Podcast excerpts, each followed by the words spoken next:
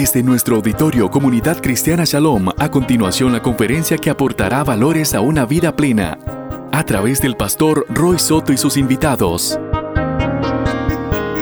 Vamos a hablar y vamos a compartir todos.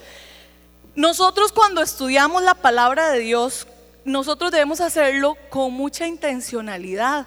No solamente guiarnos en lo que dice el pasaje, toda la Biblia tiene un sentido y todo en la Biblia está para formarnos. Recordemos la base original por la que la palabra de Dios fue escrita. ¿Alguien la sabe? Ay, no todos, ¿verdad, chiquillos? Porque, ¿quién sabe cuál es la idea central, el enfoque original de la palabra de Dios? Correcto. Para corregir, para edificar, para orientar al pueblo de Dios. Eso es. Pero entonces no podemos quedarnos solo con el Nuevo Testamento, porque el Nuevo Testamento ahí es donde nos inspira y ver el sacrificio de Jesús y ver la gracia y ver el amor y todo esto es lo que realmente de a todos nos tiene cautivados y nos tiene aquí. Extrañamente creería yo que una persona llegó a los caminos del Señor leyendo el libro de Éxodo. Diría yo, ¿verdad? Muy extrañamente alguien aceptaría el mensaje de Jesús o de toda la historia yéndose solamente al libro de Éxodo. Porque a veces sí es muy tedioso, sinceramente, levantando la mano. ¿Quién es así? Cuando dicen, voy a leer la Biblia, se va a los libros históricos, por lo menos al Pentateuco. ¿A usted le gusta, Josmar?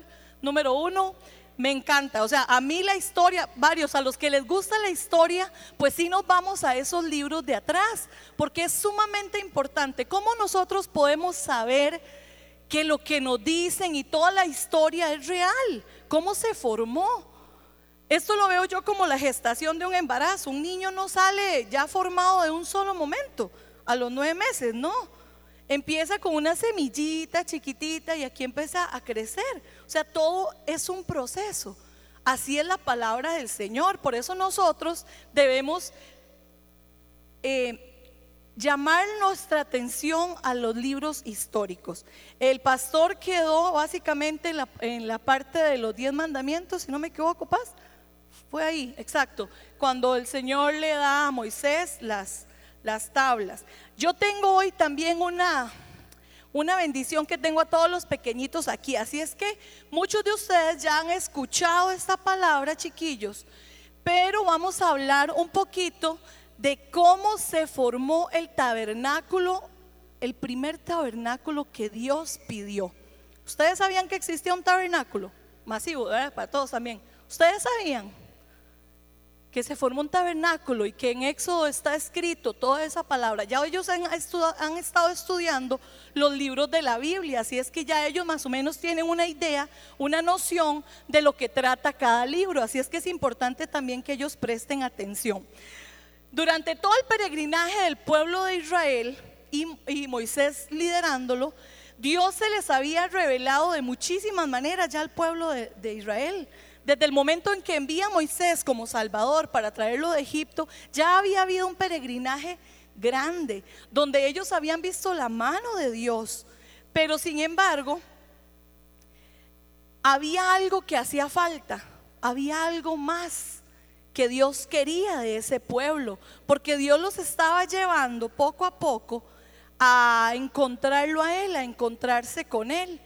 Hacía falta algo, algo más, un lugar donde ellos pudieran encontrar de una u otra manera ese espacio con Dios. En aquel momento era maravilloso porque Dios se revelaba, tal como el caso de Moisés, de una forma directa. Moisés y, Dios tenían conversaciones como usted y yo en este momento. Ustedes me pueden hablar y yo les puedo hablar. Así de maravilloso. Ustedes pueden pensar qué cosa más linda, de verdad, ese momento donde Dios le decía a Moisés, suba al monte, ese es como nuestro escondite, ahí vamos a hablar, ahí yo le voy a dar palabra y nos vamos a revelar. Pero no todos tenían esa misma bendición. Eso era solamente para Moisés, que había sido el elegido por Dios, claramente. A la luz de todos los episodios vividos del pueblo, poco a poco iban comprendiendo y experimentando el poder de Dios, pero ya era una necesidad un verdadero, de encontrar un verdadero lugar de adoración. Por esa razón, Dios delega esa función a Moisés y le da una visión completa de cómo deseaba que se hiciera el tabernáculo. Él no dejaba ningún detalle de lado, ya que según nos revela la palabra del Señor, el tabernáculo es una copia, una réplica del que está en el cielo. Eso lo podemos constatar. Quiero ver las Biblias de todo el mundo porque hoy vamos a usar Biblia. Y ustedes van a tener que ayudarme a leer. Así es que todas las Biblias ahí, por favor, si la tiene en su celular, si la tiene de la forma que la tenga. Nos vamos a ir al libro de Hebreos un momentito. Hebreos está en el Nuevo Testamento, pero quiero reforzar lo que estoy diciendo, que el tabernáculo que Dios le estaba pidiendo a Moisés en aquel momento fue, fue ya revelado. Y dice así, ya lo tienen. Hebreos 8:5. ¿Lo tienen? Sí. Ok, dice así. Estos sacerdotes sirven en un santuario que es copia y sombra del que está en el cielo, tal como se advirtió a Moisés cuando estaba a punto de construir el tabernáculo. Ven que ahí está. Asegúrate de hacer todo según el modelo que se te ha mostrado en la montaña. Ven como la palabra del Señor, como decimos, de tapa a tapa, siempre tiene una misma cronología, tiene una misma una misma guía, un mismo, un mismo sentido. Así es que a Moisés se le es revelado cómo hacer el tabernáculo. Ahora vámonos al libro de Hebreos, por favor, que ahí es donde vamos ya a centralizarnos. Ah, perdón, eh, Éxodo, perdón, Éxodo. Sí, perdón, perdón, Éxodo. Éxodo. ¿Lo tienen todos? Quiero hacer énfasis en la palabra tabernáculo como tal. La palabra tabernáculo en hebreo se pronuncia, no sé si está bien, pero creo que sí, porque ahí lo busqué en el traductor y yo creo que sí decía así. Mishkan, Mishkan, eso significa tabernáculo, que viene de la, de la raíz de la palabra shakan, que significa habitar. ¿Ok? ¿Qué significa entonces? Tabernáculo. Hoy gracias, qué detallazo, Tony. Qué lindo, ¿verdad? Y ahora sí nos vemos. Y ya pueden leer la Biblia también. Ok, la palabra en hebreo era Mishkan, que la raíz era Shakan, ¿qué significa? Habitar. ¿Ok? El tabernáculo significa habitar. Entonces, ya ahora sí le encontramos un poco más de sentido del por qué era la, la urgencia del pueblo de encontrar un lugar donde adorar y de Dios que construyeran ese tabernáculo. Porque en ese momento Dios se revelaba en la montaña o en lugares aislados con los que él señalaba. Pero Dios tenía ya, obviamente, un propósito, un diseño, ya Dios tenía algo planeado para nosotros. Y podemos decir de una u otra manera que aquí se empieza como la parte de, una estructura ya un poquito más formada de lo que sería una congregación. Aunque no todos participaban, pero ya todos sabían que había un lugar de reunión donde la presencia de Dios estaba ahí. Entonces, cuando vemos esta parte del significado de la palabra tabernáculo que dice que es habitar, Dios simple y sencillamente y maravillosamente lo que quiere es estar cerca de su pueblo. Eso es todo. Eso es todo. O sea, Él dice, háganme este tabernáculo porque yo necesito estar cerca del pueblo. Claramente no todos iban a poder entrar porque ahora lo vamos a ir estudiando poco a poco. Sí quiero aclarar que esto nada más es la introducción a lo que va a seguir el estudio el pastor de lo que significa el tabernáculo, porque el tabernáculo en sí es sumamente rico en contenido y en, elementos, en significados de muchas cosas, pero ahorita yo estoy haciendo la apertura, entonces para que vayamos entendiendo un poco y cuando ya después vayamos todos los juegos estudiando un poco más cada elemento por separado, ya tengamos más clara la visión de cuál era el objetivo del tabernáculo. Eh, en Éxodo 25.8 dice lo siguiente, o algunos si lo tiene por ahí. Éxodo 25.8, por favor. ¿Quién? ¿Quién? ¿Quién? A ver, papá.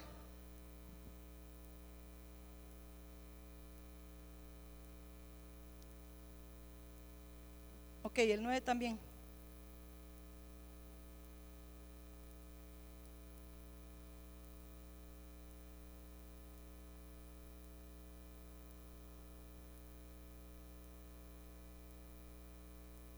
Ok, ven que ahí dice ya cuál era realmente el objetivo del Señor. ¿Lo pudieron notar? ¿Lo pudieron entender? ¿Escuchar? El mismo nombre ya refleja por sí mismo el propósito de Dios, habitar, ¿verdad? Entonces aquí en ese pasaje nos dice, después harán un santuario para que yo habite entre ustedes. Ese es el sentido. Entonces ya ahora vamos a aprender y vamos a saber que cuando decimos que en el Antiguo Testamento se hizo un tabernáculo, ¿con qué objetivo era? Que Dios habitara en él, ¿verdad? Para estar más que más cerca del pueblo. Porque ¿cuál es el sentido de la palabra? ¿Cuál es el sentido, el objetivo de Dios? Estar cerca de usted y de mí, estar cerca de nosotros. Ese es el único plan perfecto que Dios tiene, o sea, es estar cerca de nosotros. Vamos a continuar. El tabernáculo de Moisés era un santuario temporal, esto es importante, era temporal, porque recuerden que el, pueblo todavía estaba en una peregrinación hasta llegar a la tierra prometida, ellos aún no habían llegado. Entonces era un santuario temporal, el cual era portátil, óptimo para el viaje por el desierto. Pero cuando llegaran a la tierra prometida, los israelitas debían construir un templo permanente, ya algo fijo, que en hebreo, ya ahí nos cambia la palabra, diría mikdash. Ya ahora no es minshkan, sino es Mikdash. ¿Por qué es importante irnos a la palabra? Porque esas palabras son muy ricas. A nosotros se nos han traducido muchísimas la palabra de Dios, pero cuando vemos la raíz de la palabra le da un poco más de sentido, porque ya aquí nos dicen, ya no va a ser algo pasajero. Ya ahora va a ser algo permanente, donde ya la presencia de Dios va a estar ahí. Siguiendo el mismo formato original, claramente el templo tenía que ser igual, con las mismas medidas y todo. Pero ya este no sería con telas, porque en este, ahorita vamos a ver, esta primera tienda, este primer tabernáculo era con, con, telas. Ya este tendría que ser con piedras y ya tenía que ser mucho más grande. O sea, ya una edificación, ya un edificio grande. La historia nos, nos narra que Dios le pide a Moisés que se retire en busca de su presencia y que suba al monte donde reafirmaría su pacto con él y le daría una revelación. Moisés estuvo en presencia de Dios. ¿Alguien sabe cuánto? ¿Cuánto tiempo estuvo? 40 días y 40 noches. Hermanos, si nosotros ni siquiera media hora nos presentamos delante de la presencia de Dios y me perdonan si los juzgo. Yo sé que hay algunos hermanos que sí pasan de largometraje con el Señor, pero 40 días y 40 noches en un monte donde estaba solo Él con la presencia de Dios. Quiero que nos vayamos a Éxodo 24 un momentito, del verso 12 al 18. Yo voy a leer un versículo y ustedes van a leer otro, ¿ok? Alternado. Dice así, el Señor le dijo a Moisés, sube a encontrarte conmigo en el monte y quédate. Ay, perdón, estoy leyendo la versión internacional. No importa si ustedes tienen otra versión, ahí lo, leemos. Eh, quédate en el, allí. Voy a darte las tablas con la ley y los mandamientos que he escrito para guiarlos en la vida. Va el 13, amigos. Ah, léanlo. ¿Me entendieron la dinámica? Yo leo un versículo y ustedes leen otro. Entonces yo leí el 12 y ustedes leen el 13, fuerte.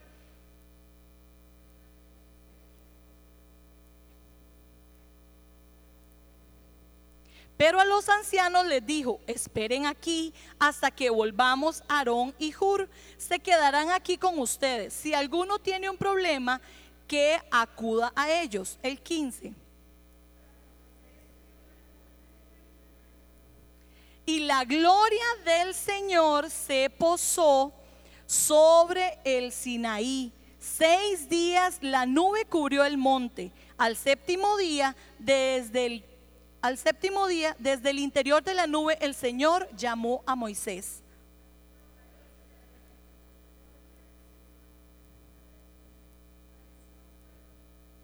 Moisés se internó en la nube y subió al monte y allí permaneció 40 días y 40 noches. Ahí es, en ese preciso momento, donde Dios le está dando la revelación maravillosa a Moisés. Ustedes podrían imaginar, o sea, nosotros con nuestra humanidad, con todo lo que somos, estar así en un retiro así de, de intenso con Dios. O sea, donde Él nos hable y nosotros podamos preguntar y nada más que Él nos está dando su revelación. ¿A alguien le encantaría estar en ese momento? Pues les voy a decir algo. De lo que pasó con Moisés en ese tiempo a lo que podemos experimentar hoy día con Dios, no hay nada de diferencia. Más bien tenemos un montón de ventajas nosotros ahora, porque ahorita que vayamos a empezar a aprender y a ver cómo era la parte del tabernáculo, vamos a darnos cuenta que no todos teníamos esa bendición.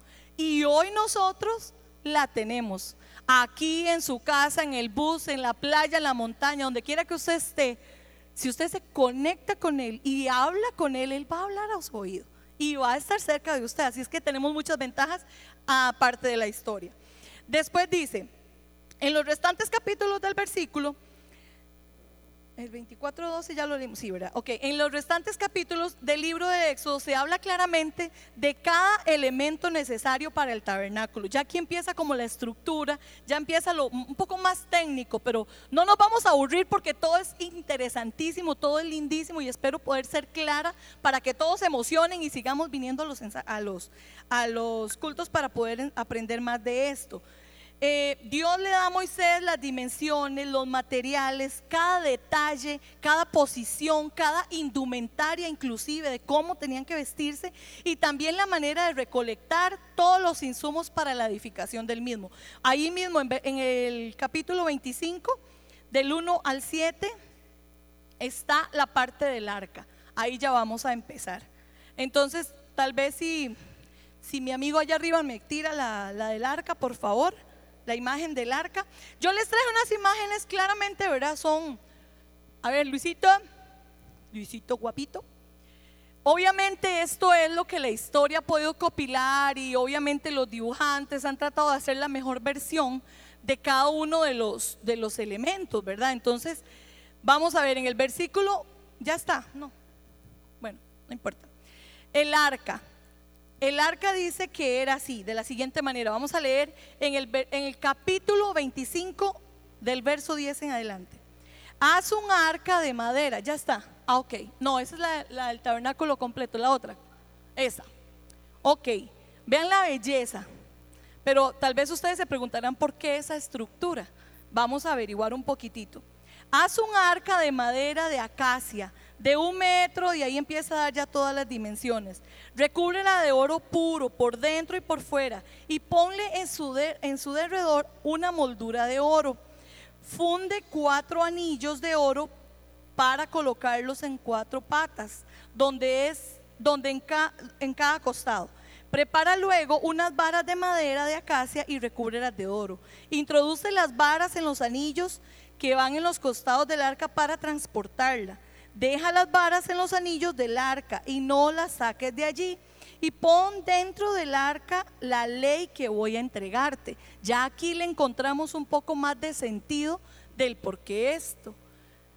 Ellos, esos serafines eran para proteger, para cubrir, para que la presencia de Dios en teoría era la que iba a estar ahí.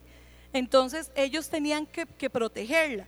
Fue diseñada para ser un símbolo de la presencia de Dios en medio de su gente. En el lugar del propiciatorio, que es la parte de arriba, el cual estaba entre los dos querubines, también se le refería como el asiento de la gracia. El asiento de la gracia.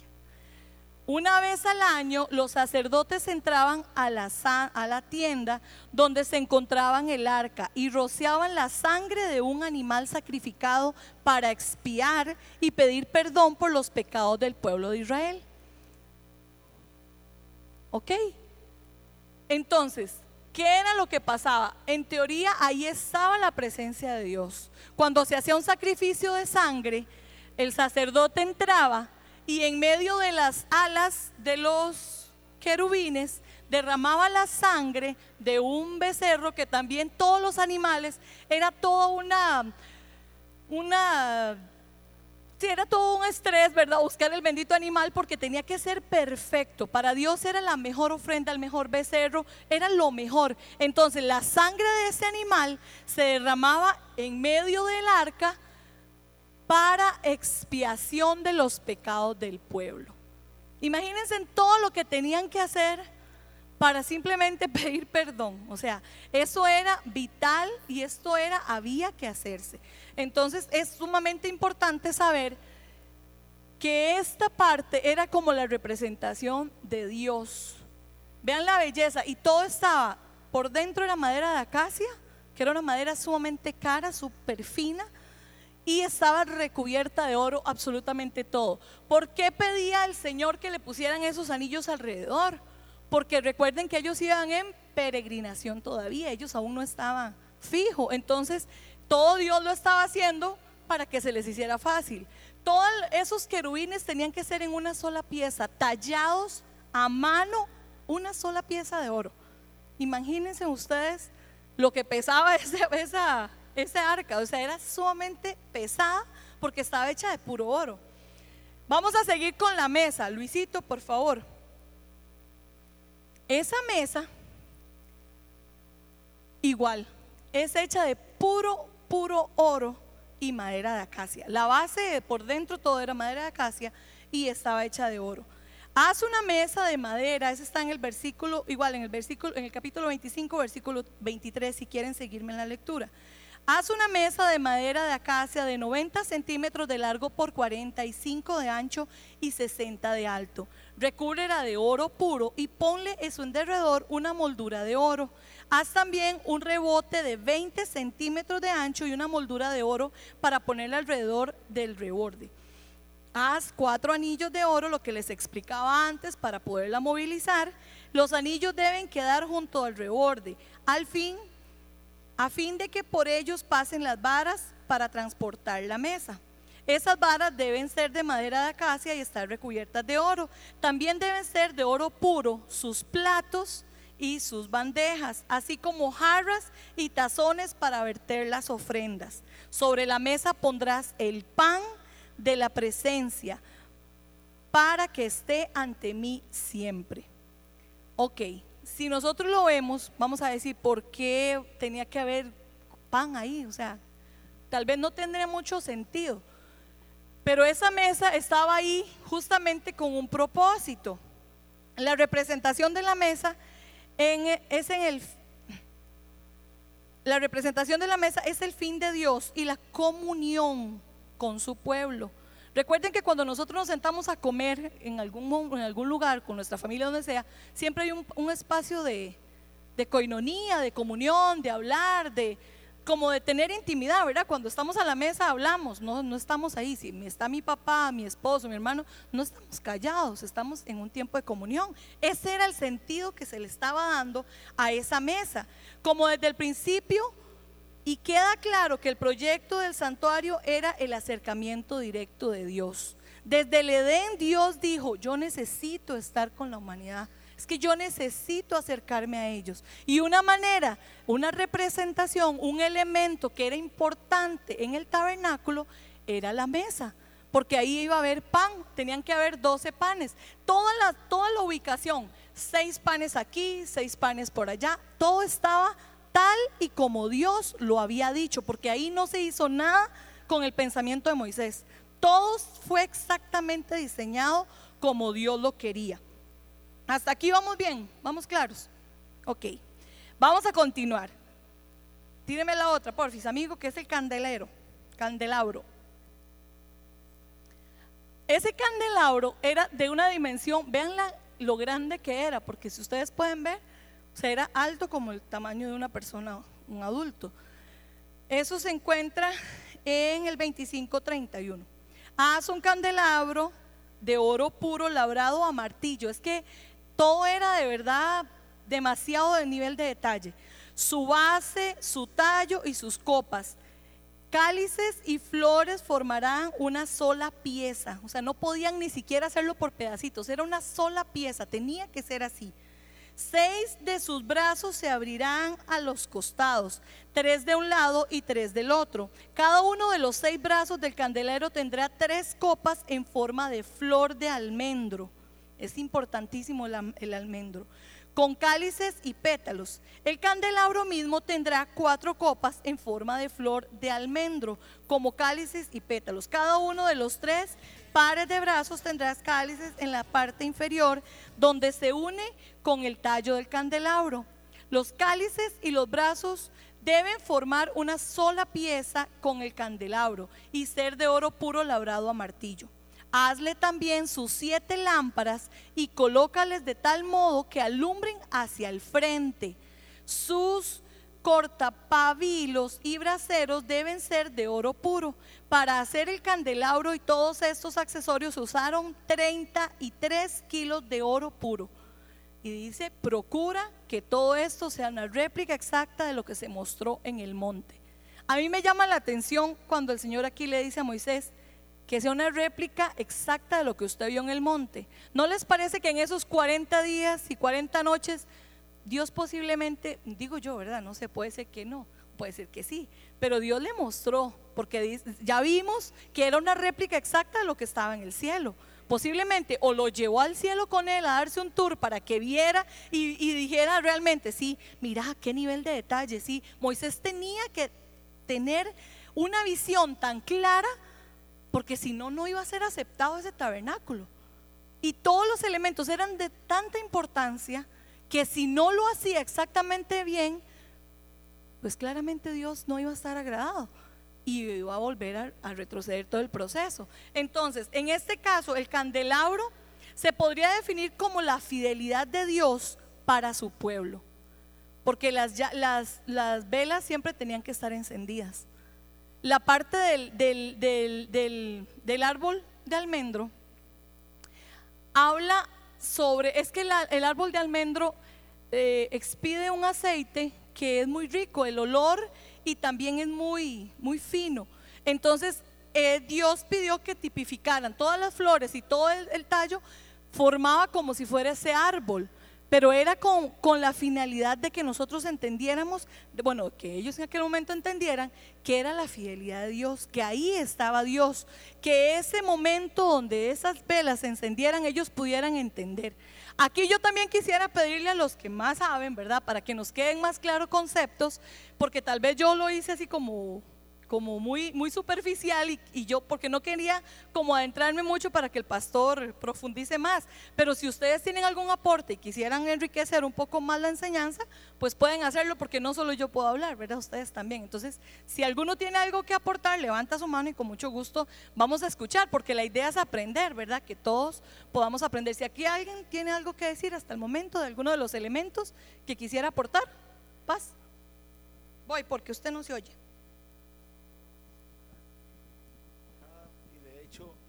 Este, hermanos, yo les animo a que vengan los próximos días porque voy a tomar por separado cada uno de los muebles del tabernáculo.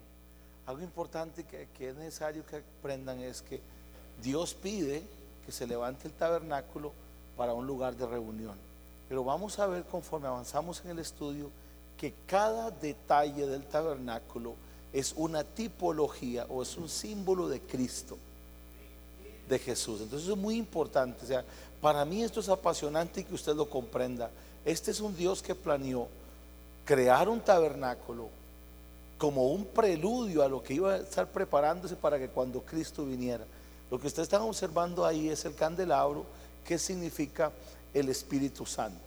Segundo lugar, cada una de las, de las copitas, que son siete, habla de los siete espíritus y también, también se refiere a los siete pastores del libro de Apocalipsis. La razón por la que el Señor pedía, Dios pedía que tuvieran aceite de día y de noche. Ese aceite no podía acabarse, no podía. O sea, era, era un pecado abominable. Tenía que haber aceite todo el tiempo para que pudiera emanar la luz. Entonces es muy importante. La otra cosa es que eso que ustedes ven ahí está hecho, escuchen esto, de una sola pieza. No había una sola pegadura, todos de una sola pieza. Y fue construido por dos artífices que se llamaban Aolial y Besalel.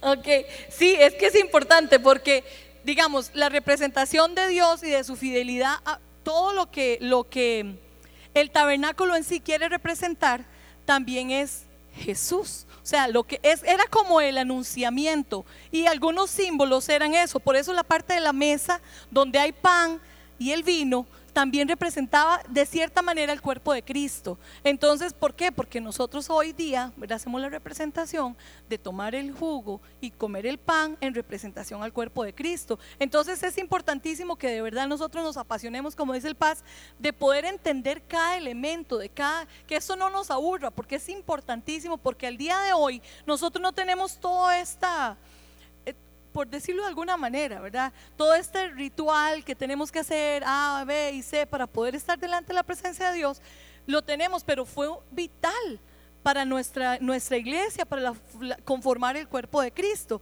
Entonces, es sumamente importante poderlo aprender. Después seguimos con el santuario. Vamos a ver, Luisito, el santuario.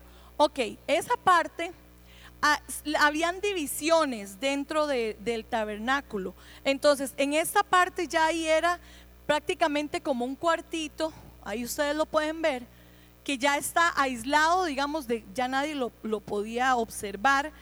Eh, eso está en, ya en el versículo, en el capítulo 26, y dice que hace un santuario. Aquí empieza a decir un montón de detalles que ya el pastor va a profundizar con ustedes, pero las cortinas tenían que ser de lino fino, la lana teñida de púrpura. Son sumamente, detalles sumamente importantes, de púrpura, carmesí y escarlata, con dos querubines, artísticamente bordados en tallas. O sea, ya aquí el Señor empieza a decirles, o sea, ya aquí hay una separación. Esas cortinas son de color púrpura y tenían ya bordados esos querubines, ¿verdad? Porque ya todo estaba como tomando una orden, un sentido. Obviamente recordemos que la madera que se utilizaba era de acacia, acacia y, claramente era todo lleno de oro y por todo lado. Entonces ya aquí Dios lo que dice es vamos a empezar como a darle forma y acomodarlo. Entonces ya ven que dentro de esta parte del santuario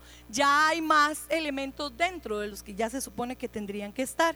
Este lugar era específicamente donde el sacerdote entraba ya a la presencia de Dios. Ahí ya era donde ya el sacerdote tenía que entregar su espacio y era un lugar de revelación donde el sacerdote tenía la, o sea, la, como recordemos que Dios estaba ya ahí en el, en el arca, ya ahí Dios, el sacerdote tenía la revelación de lo que iba a hablarle al pueblo.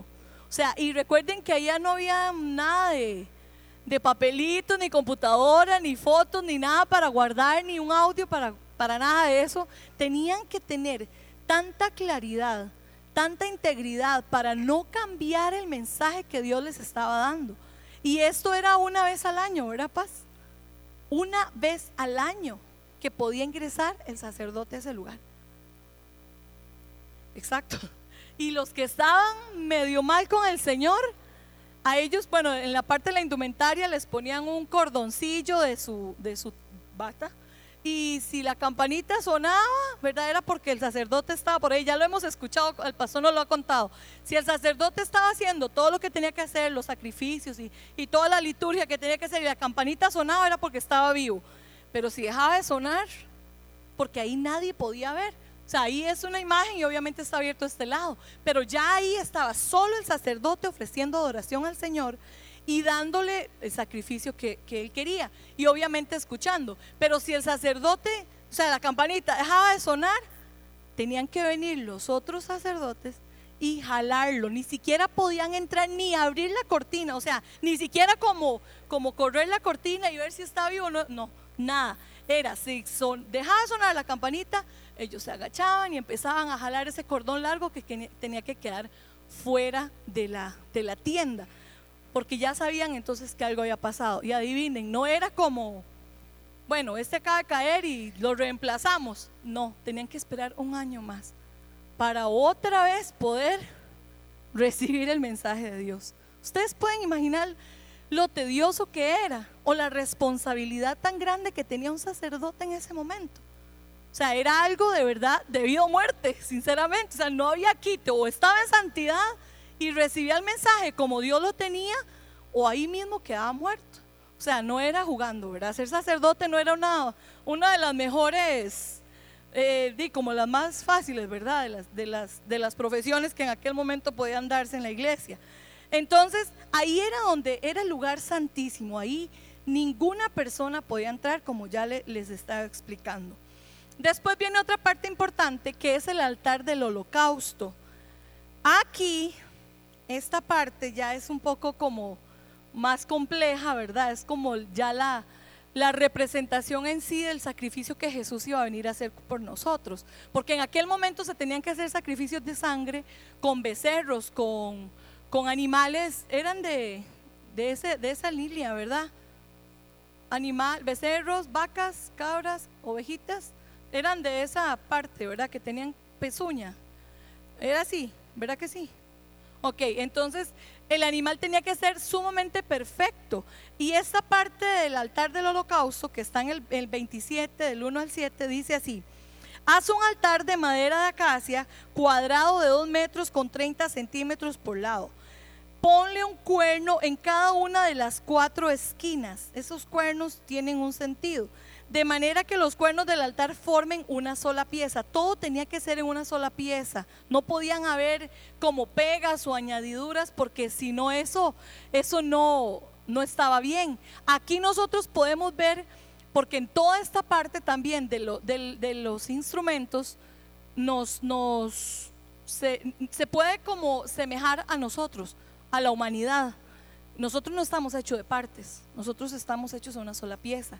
Entonces, todo, todo, todo, todos los, los elementos tenían que ser de una sola pieza, no podían estar con un pedacito por aquí, es que me faltó, no un pedacito, no, nosotros estamos en una sola pieza, no nos falta nada, estamos hechos completos. Entonces, como que tipifica todos estos instrumentos nosotros, porque ahora nosotros somos esos instrumentos que podemos llevar la presencia de Dios a través de todo. Entonces, vean qué maravilloso que a través de la historia Dios sigue reforzando que quiere estar con nosotros y que también nos quiere usar. Este Entonces dice, sí, de bronce el altar.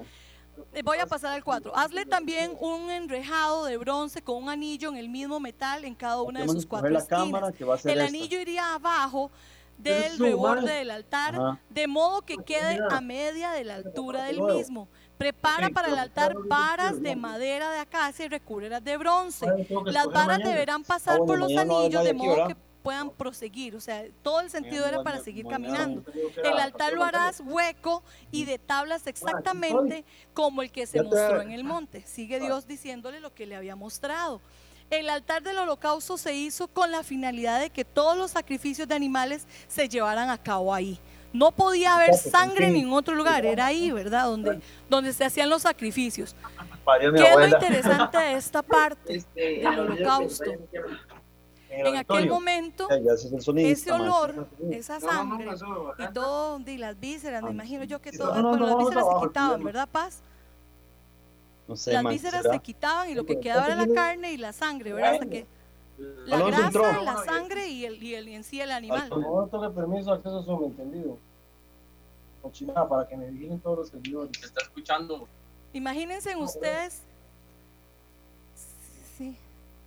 Ok, imagínense ustedes cuando nosotras, las, las, buenas cocineras, se nos quema un pedazo de carne, ah, queda un olor horrible. Imagínense ustedes que en aquel momento entre más gordito fuera el animal y entre ah, más graso tuviera el animal, ese olor subía a la presencia de Dios era más agradable.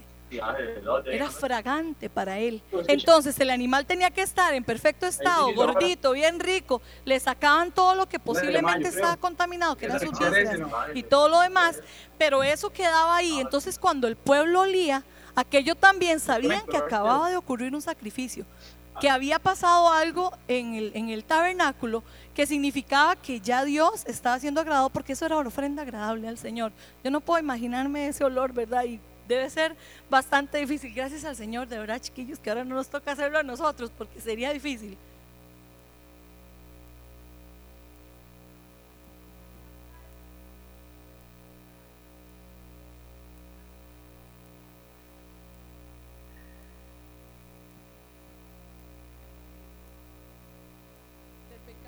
Tiene, eh, tiene, tiene todo el sentido.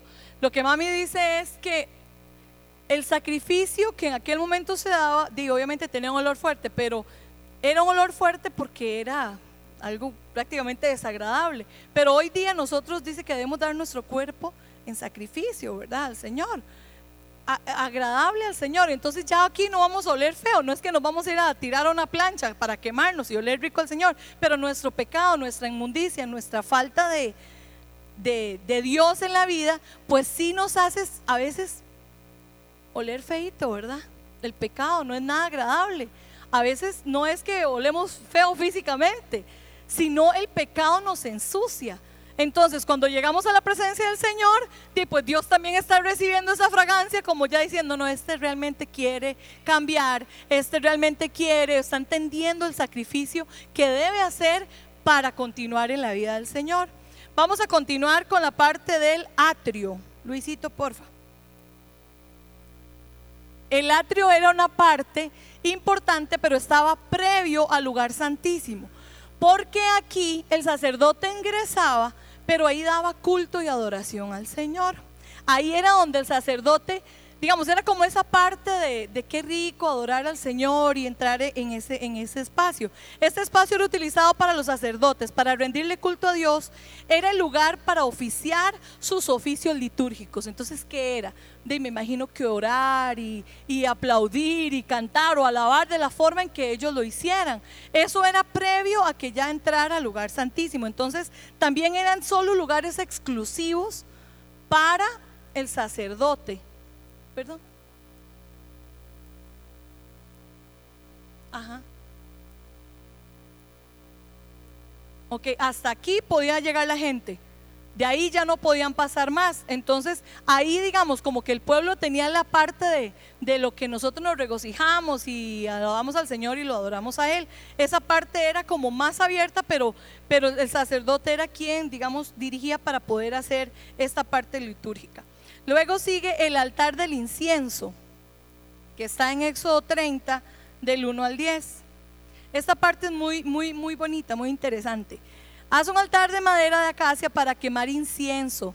Hazlo cuadrado de 45 centímetros de largo. Ahí vienen todas las dimensiones. También dice, cada año Aarón, Aarón hará expiación por el pecado de las generaciones futuras lo hará poniendo la sangre en la ofrenda de la expiación sobre los cuerpos, cuernos del altar. Ese altar estará completamente consagrado al Señor.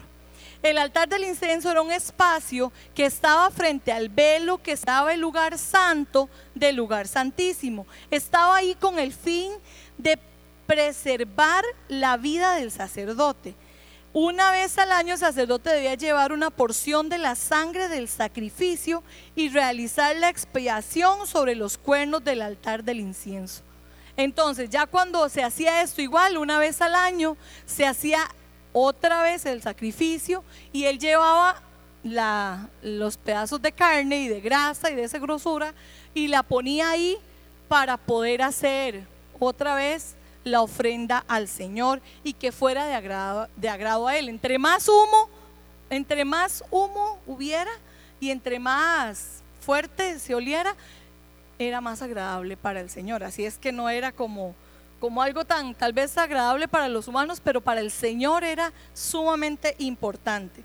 Luego viene la parte del lavacro, que bueno, también es el, el lavado de manos, ese, ese que está ahí.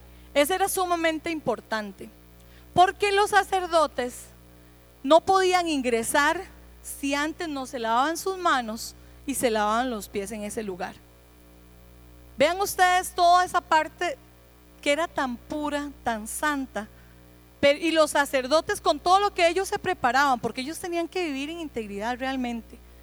Aún así tenían que llegar, lavar sus manos y lavar sus pies. Cuando yo mm, leía esa parte, yo, yo me ponía a pensar en la actualidad. A veces nosotros llegamos y quizás ya sabemos que no es físico, lavar nuestras manos y nuestros pies físicos. Pero a veces hemos tenido cosas durante el día y llegamos a pretender adorar y, y entregarle ofrenda y sacrificio al Señor en adoración en alabanza, o sea, lo que vayamos a hacer. Y tal vez venimos con nuestras manos y nuestros pies sucios. De andar en lugares que el Señor tal vez no le agradaba, de tocar cosas que al Señor tal vez no le agradaba, igual nuestra mente. Pero ellos tenían que limpiarse en todos para poder entrar a los lugares, a los espacios que ya estaban habilitados para hacer adoración. Si nosotros nos ponemos a pensar, de verdad a veces somos mediocres en la adoración que le damos al Señor. Claramente porque no tenemos todos estos elementos. Porque si los tuviéramos, obligatoriamente tuviéramos que limpiarnos para poder estar. Si no, recordemos que es debido a muerte, ¿verdad? Si no lo hacíamos, si no nos santificábamos, no podíamos ni siquiera servir y nuestra vida se acababa. Esto, esto tiene que servirnos a nosotros para saber que cada cosa que vamos a hacer aquí, cualquier servicio, lo que quiera, lo que sea que vayamos a hacer, debemos estar limpios, integralmente limpios, porque si no estamos limpios, de verdad no va a ser una ofrenda agradable al Señor, no va a ser nada, nada agradable al Padre. Entonces esa es la parte del, del, del abastro, de la parte de, de donde ellos tenían que lavar sus manos. Luego, ya ahí digamos como que son los, los elementos más, más fuertes, Dios también les pide que, que bueno, la parte de los elementos, de, de, los, algunos de los materiales que quisiera recalcar. El oro, ¿por qué el oro? ¿Alguien puede saber por qué el oro?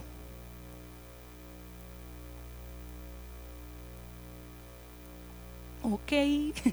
El oro era una representación de lo puro, de lo divino. Entonces, Dios no, puede, no podía posarse su presencia, digamos, en el arca de que cualquier tipo de material, no, no, lo que sea, Moisés, busque ahí unas tablitas y, y hace algo para yo posarme ahí. No. Él pidió que fuera de oro, porque Él es puro, Él es santo, Él es divino, era el mejor material que había. Y hoy usted y yo, Él está en nosotros. Nosotros podemos ser puros, ¿sí o no? ¿Verdad? ¿Ya se durmieron? Ok. Nosotros debemos ser puros, debemos ser, debemos de mantener nuestra integridad lo más santo que podamos, porque la presencia de Dios está en nosotros. En aquel momento solo estaba en ese lugar. Y vean que Él pidió el mejor material, igual la madera de acacia, que era una ilustración de la humanidad, que tenía que ser una sola pieza. O sea, el hecho de que fuera una sola pieza habla porque él no quería nada desperfecto. Él no quería que nada estuviera fuera de lugar. Todas las medidas eran con, una, con un pensamiento, con un sentido. Todas las dimensiones, todo era estructurado. Usted y yo somos creados a imagen y semejanza del Señor. Tal cual y como somos, así nos quiere Él. Así exactamente como somos, chiquititos, gorditos, altos, flacos, negros, blancos, del color que sea. Usted y yo somos, no, tal vez no somos hechos de oro, pero somos hechos a imagen y semejanza del Creador, del que ha pedido todos estos elementos y todo eso para posar. Creo que valemos mucho más que el oro. Y por tal razón debemos de cuidarnos de ser íntegros delante de la presencia de Dios, de que la presencia de Dios que está en nosotros se sienta a gusto. Porque nosotros somos, valemos más que el oro. En aquel momento él pidió ese elemento y la madera de acacia y el lino fino que también hablaba de pureza. O sea, todos esos elementos y todas esas maderas y todo eso era con el sentido de que todo fuera puro, de que fuera lo mejor. Hoy usted y yo no tenemos un altar donde está la presencia de Dios. Nosotros somos el altar. Que a partir de esta noche nosotros entendamos que ya no necesitamos todos esos elementos, gracias a Dios. Pero hoy usted y yo somos el depósito de la presencia de Dios. El Espíritu Santo mora en nosotros. Cuando nos dieron vida, Él sopló aliento de vida sobre cada uno de nosotros. Entonces dentro de nosotros ya Él está. Debemos ser íntegros, puros delante del Señor. Y quisiera compartirles nada más brevemente. Me regalan la otra diapositiva, porfis. Luisito. Luisito. Ok, prácticamente esta era como la vestimenta del sacerdote. Ahí venía el onice, que eran las partes que también eran con oro y con piedras preciosas que él mandó a pedir. Toda esta parte, el pectoral, en el pectoral habían unas piedras que yo no les voy a adelantar nada porque eso es lindísimo, el pastor lo va a compartir. Esas piedras también tienen un significado importantísimo. Entonces, esa era la vestimenta que tenía el, el, traje. ¿Ven lo que les decía de las campanillas en el borde del vestido? Entonces, eh, donde él caminaba, las campanillas sonaban y sonaban y sonaban, pero ahí también faltó, digamos, la parte del, del cordoncito, que ese era largo. Eh, las doce joyas, el cinto de la justicia, el manto, y obviamente era, era un traje de que solamente el que era elegido, adivinen quiénes fueron elegidos. Fueron elegidos, Dios habló con Moisés y le indicó que las personas que trabajarían en la elaboración del tabernáculo y ah, de los elementos, era lo que antes el pastor decía, fueran dos personas, Besalel y Aoliab. ya que ellos, ya que Él los había llenado de su espíritu. Vean que solamente para hacerlo, para diseñarlo, Él ya Dios había escogido a dos personas. Y dice que le dio gracia y los llenó de creatividad para que trabajaran con sus manos. Eso lo podemos encontrar en Éxodo 31 del 1 al 11. Y luego habla, los sacerdotes debían cumplir con estrictas normas de vida y fueron consagrados de la manera en que Dios indicó, seleccionando a Aarón y sus hijos. Únicamente Aarón y sus hijos eran los que se encargaban de hacer toda esa liturgia y toda esa parte. ¿Alguien me puede decir por favor qué hora es? Porque no tengo reloj. Ya estoy sobre tiempo. Ya, te voy aterrizando. Ok. Entonces, yo espero de verdad que quedemos como, como decimos popularmente, picados, ¿verdad? Para poder extraer más de todo este texto. Esto es solamente la parte de la introducción. Yo sé que es tedioso, yo sé que a veces no entendemos y tal vez, ¿para qué esto? Pero cuando vayamos a, profundidad a cada uno de esos elementos y el sentido por el cual Dios los diseñó, vamos a, a, amar y a enamorarnos y vamos a querer seguir escudriñando la palabra de Dios. La verdad que lo que quiero, quiero cerrar nada más diciéndoles, no despreciemos ni menospreciemos lo que hoy tenemos. ¿Por qué? Porque si hubiera seguido toda esta liturgia y todo esto, regáleme la primera imagen, cosita, la del tabernáculo completo.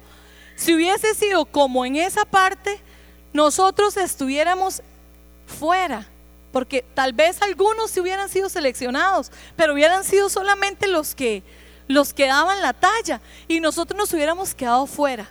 Hoy usted y yo tenemos la posibilidad de no tener que pasar todo eso. Vean qué montón de procesos. Dice que el tabernáculo estaba en el centro y alrededor estaba todo, todas las, las tienditas de los, de los israelitas. Hoy usted y yo no necesitamos de todo eso, aunque esa fue la primicia. De esa fue la primera estructura de una congregación, de una iglesia, de lo que el cuerpo de Cristo quería, del propósito de Dios. Pero anímese, usted hoy y yo no necesitamos de todo eso, lo tenemos a Él cerca, debemos vivir en integridad agradeciéndole al Señor el sacrificio de Jesús en la cruz y ya no tenemos que hacer esos sacrificios nosotros, Él ya los hizo por nosotros, así es que pongámonos sobre nuestros pies y vamos a darle gracias al Señor por este servicio, les recordamos el domingo que tenemos el servicio a las 10 de la mañana. Esta ha sido una conferencia más tomada desde el auditorio principal de la comunidad cristiana Shalom del pastor Roy Soto y sus invitados.